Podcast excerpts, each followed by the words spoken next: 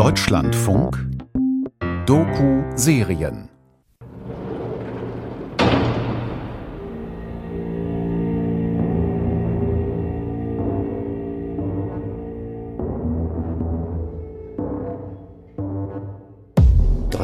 311 Tote, das ist die bisherige Bilanz nach dem Untergang des Flüchtlingsboots vor der italienischen Insel Lampedusa. Search teams in Lampedusa pulled 38 more bodies from the wreck of the sunken migrant boat on Monday, bringing the death toll to 232. Vor der italienischen Insel Lampedusa gehen die Bergungsarbeiten an dem gesunkenen Flüchtlingsboot weiter.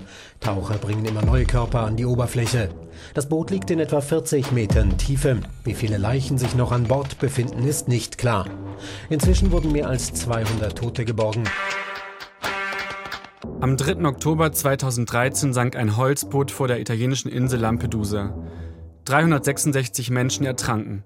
Sie waren Flüchtlinge aus Ostafrika. Mehr als die Hälfte von ihnen stammte aus Eritrea. Das Boot war aus Libyen gekommen. Es gab keine Rettungswesten an Bord, kein Beiboot. Papa Francesco ha detto vergogna, io posso aggiungere vergogna e orrore. E Filmaufnahmen zeigen Turnhallen voller Särge, auf die man Blumen gelegt hat. In Italien wurde ein Volkstrauertag ausgerufen. Der Papst sprach von einem Tag der Tränen.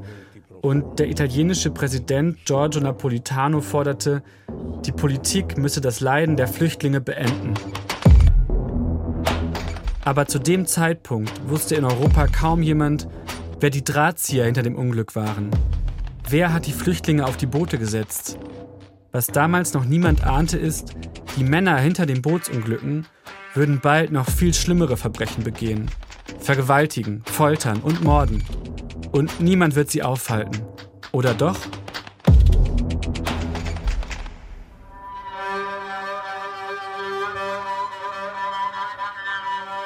Die Jägerin. Eine Frau gegen die brutalsten Menschenhändler der Welt. Eine Podcast-Serie von Paul Hildebrandt und Lucia Heisterkamp. Folge 2. Die Folterer.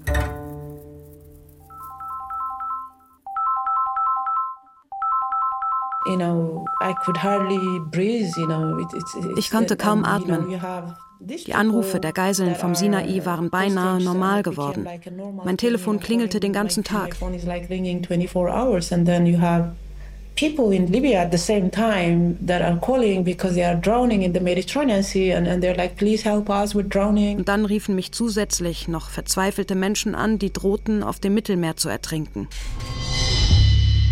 Es ist das Jahr 2014. Mehr als vier Jahre lang hatte Miron Estefanos da bereits täglich Anrufe vom Sinai erhalten. Am Telefon waren eritreische Flüchtlinge, die dort von Beduinen gefoltert wurden, um Lösegeld zu erpressen. Erst im Herbst 2013 zerstörte die ägyptische Armee die Foltercamps. Aber die Anrufe bei Estefanos hörten nicht auf. Sie kamen jetzt nicht mehr vom Sinai, sondern aus Libyen, von sinkenden Booten auf dem Mittelmeer. You want to try the Eritrean drink, Soa? Yeah, why not? Wir treffen Miron Estefanos im Januar 2022 in ihrer Wohnung in Stockholm. Dort erzählt sie ihre Geschichte. Acht Jahre zuvor, im Jahr 2014, klingelte ihr Telefon beinahe ohne Unterbrechung. Die fliehenden Eritreer am anderen Ende der Leitung nannten sie Mutter Miron. Weil sie kein Geld hatten, ließen sie das Telefon nur einmal klingeln. Dann legten sie wieder auf. Und Estefanos rief die unbekannten Nummern zurück. Alle. Whenever a boat leaves, um, you ask him who was your smuggler. Wenn ein Boot losfuhr, habe ich die Flüchtlinge am Telefon gefragt, wer war dein Schmuggler? And the person always says, oh, we belong to Walid. And the other one says, we belong to Kidane, we belong to Medhani. Und die Person sagte dann, ich gehöre zu Walid. Oder wir gehören zu Kidane. Wir gehören zu Medane. It's, uh, it's always, uh, the smuggler's name is always mentioned. Der Name des Schmugglers wurde in jedem Gespräch genannt und ich habe immer wieder dieselben Namen gehört. And you keep hearing about them, so you know who these people are. Irgendwann wusste ich, wer diese Leute sind. You know, since 2011 I've been following, tracking down these guys. Seit uh, 2011 habe ich den Leuten nachgespürt, die damals beim Sinai mit verwickelt waren. Und was wirklich interessant war, dieselben Leute, die auf dem Sinai mitgemacht haben, tauchten später in Libyen wieder auf. Went und haben dort Leute geschmuggelt. Estefanos sagt, sie habe sich in dieser Zeit Notizen gemacht. Wer sind die einflussreichsten Schmuggler? Sie erkannte, dieselben Männer, die Flüchtlinge an Folterer auf dem Sinai verkauft hatten, schmuggelten anschließend Flüchtlinge über Libyen nach Europa. Estefanos sagt, schon damals sei ihr der Name eines Schmugglers besonders aufgefallen. Sein Name Kidane Habte Mariam Zecharias. So when a boat drowned, the other smugglers they give phone number, you know, they give the list of those that died. Also wenn ein Boot gesunken ist, dann haben die meisten Schmuggler eine Telefonnummer rausgegeben und eine Liste mit den Ertrunkenen. Dadurch wussten die Angehörigen Bescheid, was passiert war und konnten wenigstens trauern.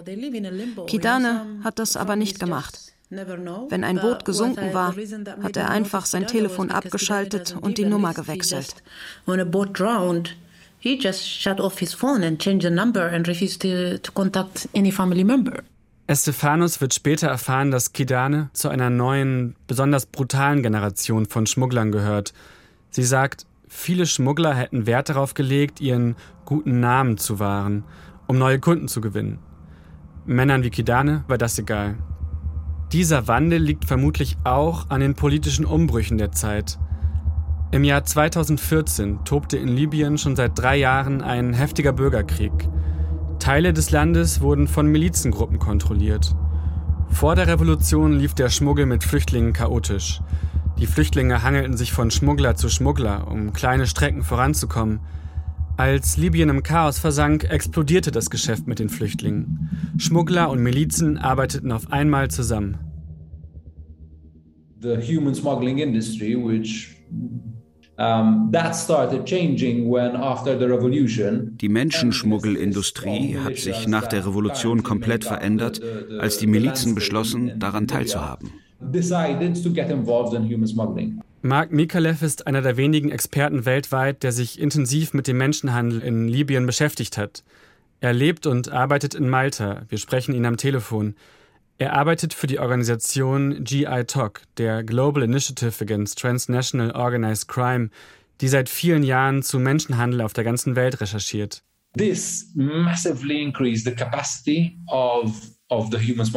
Das hat den Umfang des Schmuggels enorm gesteigert.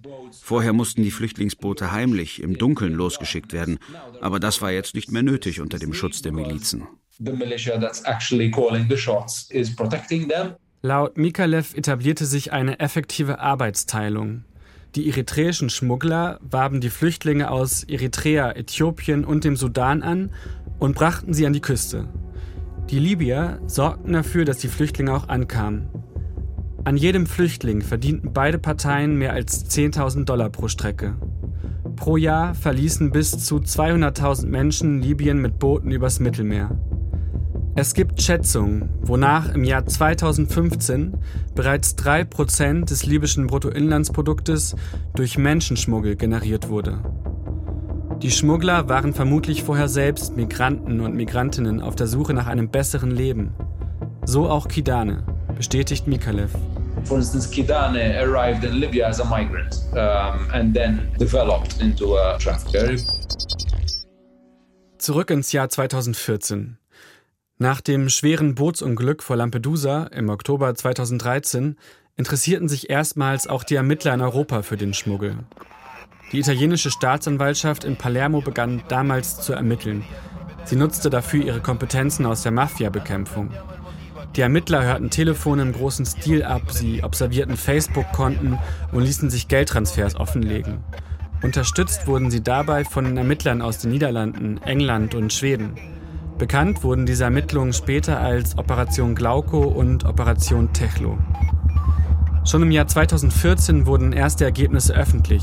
Auch Estefanos wurden Auszüge daraus zugespielt. In diesen Akten steht, was sie schon lange geahnt hatte. Die Netzwerke der Schmuggler sind professionell organisiert. Sie reichen über tausende Kilometer von Eritrea bis nach Deutschland und Schweden. Überall sitzen Mittelsmänner, die den Menschenhandel verwalten.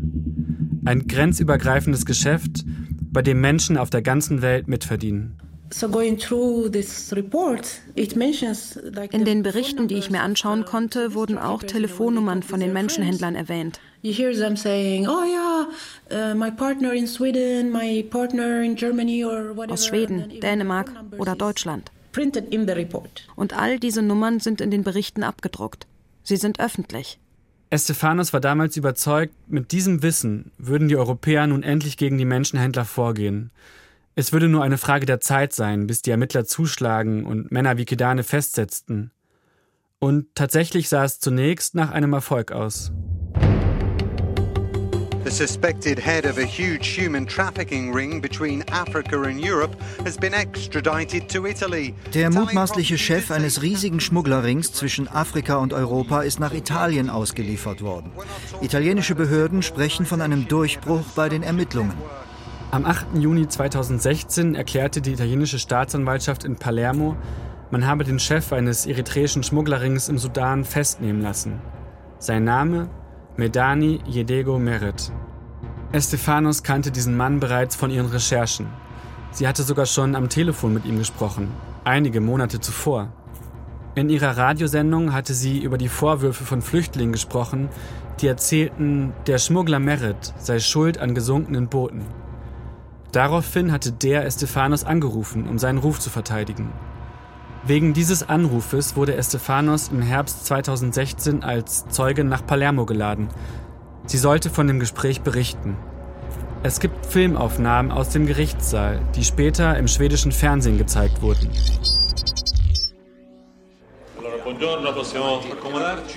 Estefanos betritt den Gerichtssaal. Eine Dolmetscherin begleitet sie. Der Staatsanwalt blickt gelangweilt zur Decke. In einem Glaskasten sitzt der angeklagte Mann und knetet seine Hände. Dann beugt sich Estefanos zum Mikro vor. Ich habe den Glauco-Bericht in meinem Radioprogramm erwähnt.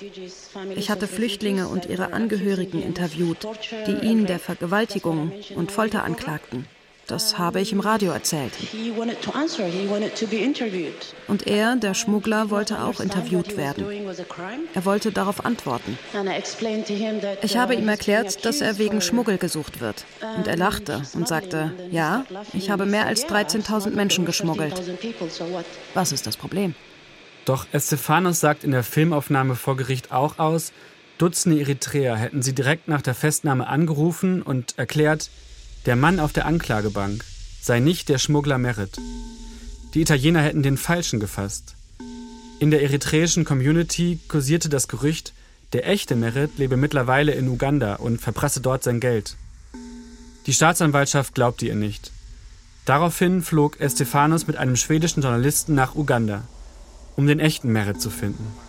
Auch davon gibt es Filmaufnahmen aus dem schwedischen Fernsehen.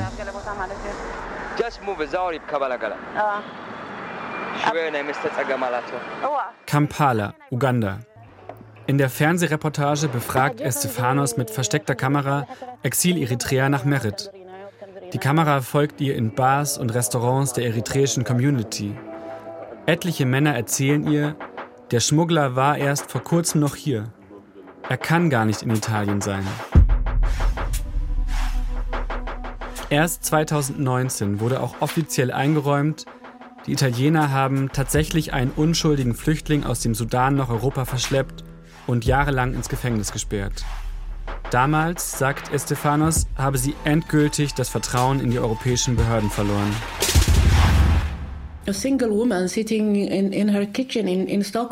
Es ist doch verrückt. Wenn ich als Frau alleine von ihrer Küche in Stockholm all das tun kann, nur indem ich mit den Leuten spreche, aber ihr mit eurer Technologie und den Millionen, die ihr ausgebt, könnt es nicht. Ihr habt keine Ahnung, wer diese Leute eigentlich sind. Ist das ein Witz oder geht es nur darum, Steuergelder zu verschwenden? Very good afternoon. I think we're ready to start our press conference. So, welcome to this press conference with a fact finding mission on Libya. Im Herbst 2021 stellt die unabhängige Fact-Finding Mission der UN ihren Bericht zur Situation in Libyen vor. Darin geht es auch um die Lage der Geflüchteten im Land. In dem Bericht ist von Massengräbern in der Wüste die Rede, von systematischer Folter, Vergewaltigung, Mord. Für Hunderttausende Menschen auf der Flucht ist Libyen zu einer Hölle geworden. Was ist in der Zwischenzeit passiert, nachdem die Ermittlungen der Staatsanwaltschaft Palermo zusammengeklappt waren wie ein Kartenhaus? Im Jahr 2017 kippte die Stimmung in Europa. Rechtspopulisten gewannen Wahlen mit fremdenfeindlichen Parolen. Niemand wollte mehr Flüchtlinge aufnehmen. Italien schloss deshalb mit Unterstützung der EU einen Deal mit Libyen. Die libysche Küstenwache sollte sicherstellen, dass keine Flüchtlingsboote mehr das Land verlassen. Dafür zahlte Italien viel Geld. Dass Libyen alles andere als ein Rechtsstaat ist, spielte dabei keine Rolle. Der Deal mit Libyen war folgenreich. Migranten, die nun nach Libyen kamen, steckten plötzlich fest. Sackgasse. Und das wiederum brachte die Schmuggler in Bedrängnis. Sie brauchten ein neues Geschäftsmodell.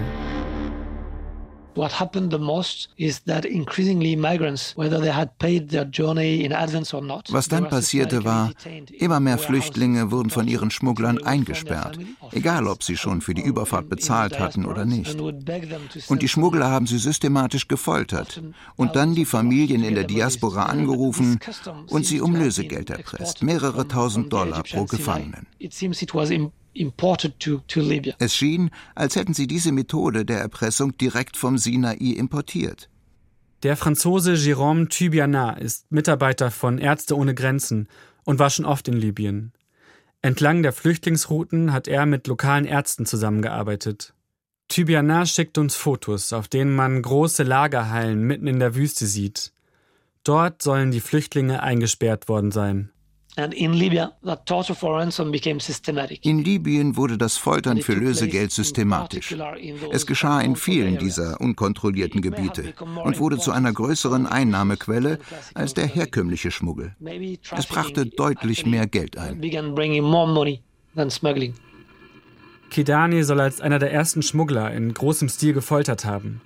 Ehemalige Opfer erzählen uns von ihm dass er aus einem armen Dorf in Eritrea stamme, einen Hang zum Glücksspiel habe, dann mit Schmuggel viel Geld verdient habe und schließlich aufs Foltern umgestiegen sei, um noch mehr an den Flüchtlingen zu verdienen.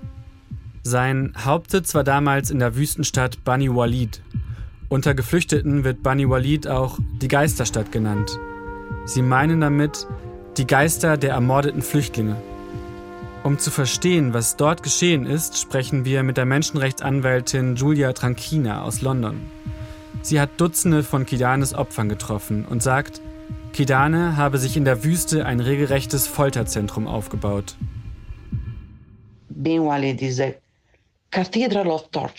Bani Walid ist eine Kathedrale der Folter. Es ist ein riesiges Zentrum von Lagerhallen, wo abertausende Flüchtlinge über Jahre hinweg gefoltert wurden. Sie sind aufgeteilt in unterschiedliche Nationalitäten. Die Flüchtlinge landen in unterschiedlichen Lagerhallen, abhängig davon, wer der Menschenhändler ist, der sie besitzt. Denn so sprechen sie. Ich besitze dich. Du bist mein Eigentum. Die Opfer von Kidane leben heute in der ganzen Welt verstreut, in Deutschland, Schweden oder Äthiopien. Wir haben einige von ihnen gesprochen. Sie erzählen uns von Misshandlungen mit Elektroschocks, Schlägen, Erpressung. Wer in Bani Walid gewesen ist, trägt bis heute tiefe Narben davon.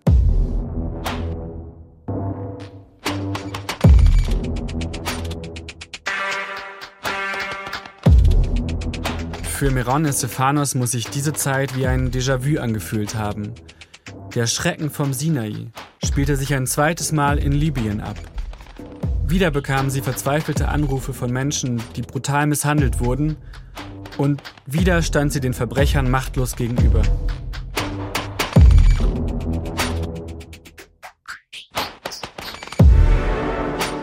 Im Dezember 2018, zum Internationalen Tag der Migration, postete Miron Estefanos eine Reihe von Nachrichten auf Twitter. Sie beschrieb darin noch einmal die Schicksale der Sinai-Opfer, die bis dahin keine Gerechtigkeit erfahren hatten. Nach der Veröffentlichung erzählt sie uns, sei sie zusammengebrochen. Der aufgestaute Schmerz habe sie überrollt. Und sie beschloss, ihr Leben zu ändern. 2019 wurde es einfach zu viel. Ich konnte nicht mehr zuhören. All diese Schreie. Normalerweise hasse ich niemanden. Ich trage keinen Hass in mir. Aber die Menschenhändler hasse ich. Für alles, was sie getan haben. Es ist einfach zu viel. Estefanos kündigte ihren Job beim Radio und ließ keine Geflüchteten mehr bei sich unterkommen. Wenn ein verpasster Anruf aus Libyen auf ihrem Handy-Display angezeigt wurde, rief sie nicht mehr zurück. Sie entschied, ihre Energie einem neuen Ziel zu widmen, dafür zu sorgen, dass die Menschenhändler vor Gericht kommen. Ich träume davon, sie eines Tages vor den Internationalen Strafgerichtshof zu bringen oder vor einer Art Tribunal. Und es ist mir egal, wenn es 20 Jahre dauern sollte. Aber ich will Gerechtigkeit. Es muss Gerechtigkeit geben für alle, die gestorben sind. Also Und für die, die überlebt haben. Über all die Jahre hinweg hatte sie ein gewaltiges Netzwerk von ehemaligen Flüchtlingen aufgebaut. Sie leben in Europa, aber auch im Sudan, in Äthiopien, in Dubai. Diese Menschen sprechen oft nicht mit der Polizei. Aber mit Estefanos redeten sie. Dieses Netzwerk wurde nun so etwas wie ihre Waffe im Kampf gegen die Menschenhändler. Im Jahr 2019 rief Estefanos Bekannte und Freunde in der ganzen Welt an und wollte genau wissen, wo halten sich die Menschenhändler auf. So my source in Dubai told me again, he says like, oh, Kidan is coming from Addis to Dubai. Meine Quelle rief mich an und sagte, Kidane kommt von Addis Abeba nach Dubai nächste Woche, um seine Lieblingssängerin, eine Frau aus Eritrea, zu sehen. Er kommt für ihr Konzert nach Dubai. Auf diese Weise habe ich also erfahren, dass er gerne Konzerte sponsert. So habe ich nach und nach immer mehr über Kidane herausgefunden. Auf ihrem Handy hat Estefanos ein Foto gespeichert. Man sieht Kidane in einem Anzug in die Kamera lächeln. Es soll 2018 in einem Nachtclub in Dubai aufgenommen worden sein. Er lebt das Leben eines Superreichen, während seine Opfer in der Wüste sterben. All diese Informationen sammelte Estefanos und gab sie an die Polizei weiter. Nachdem ich jahrelang unterschiedliche Behörden unterstützt hatte, wurde mir klar, so einfach ist das nicht. Ich konnte ihnen zwar sagen, hey, Kidane ist gerade in Dubai und in fünf Tagen reist er nach Uganda und hoffen, dass man ihn festnimmt. Aber das ist nie passiert. Da habe ich mir gesagt, das ist doch Zeitverschwendung. Waste of time. Im Herbst 2019 kam Estefanos in Kontakt mit ROC, dem Regional Operational Center, einer Rechercheeinheit in Sudans Hauptstadt Khartoum. ROC wurde 2016 gemeinsam von der EU und ostafrikanischen Staaten gegründet, um gegen den Menschenschmuggel in der Region vorzugehen. ROC sollte Informationen über die Täter zusammentragen und die internationalen Ermittlungsbehörden unterstützen. Der Leiter von Rock war damals ein Brite namens Alan Edwards, ein erfahrener Ermittler, der schon im Kosovo und in Istanbul gearbeitet hatte. Er versprach Estefanos, im Fall Kidane aktiv zu werden.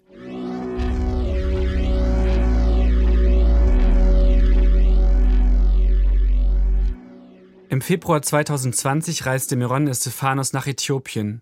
Sie hatte durch ihr Netzwerk erfahren, dass sich einige der Menschenhändler dort aufhielten. Am nächsten Morgen im Hotel erhielt sie eine Nachricht auf ihr Handy. Kidane wurde von der Polizei festgenommen, nur wenige Straßen von ihr entfernt, in Addis Abeba. Hatte Estefanos ihr Ziel endlich erreicht?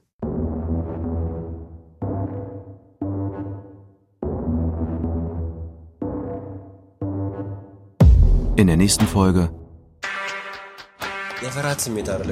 Ich konnte es nicht glauben. Stell dir vor, da steht der Mann, der so viel Leid verursacht hat, der international gesucht wird.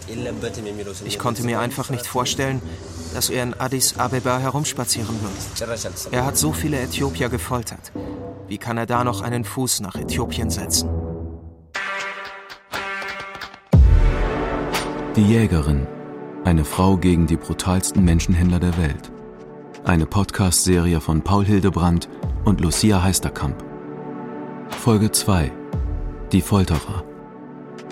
Es sprachen Lisa Biel, Luis Friedemann Thiele, Claudia Mischke, Daniel Berger, Andreas Potulski, Hüseyin Michael Cirpici, David Vormweg und die Autoren. Ton und Technik Thomas Widdig.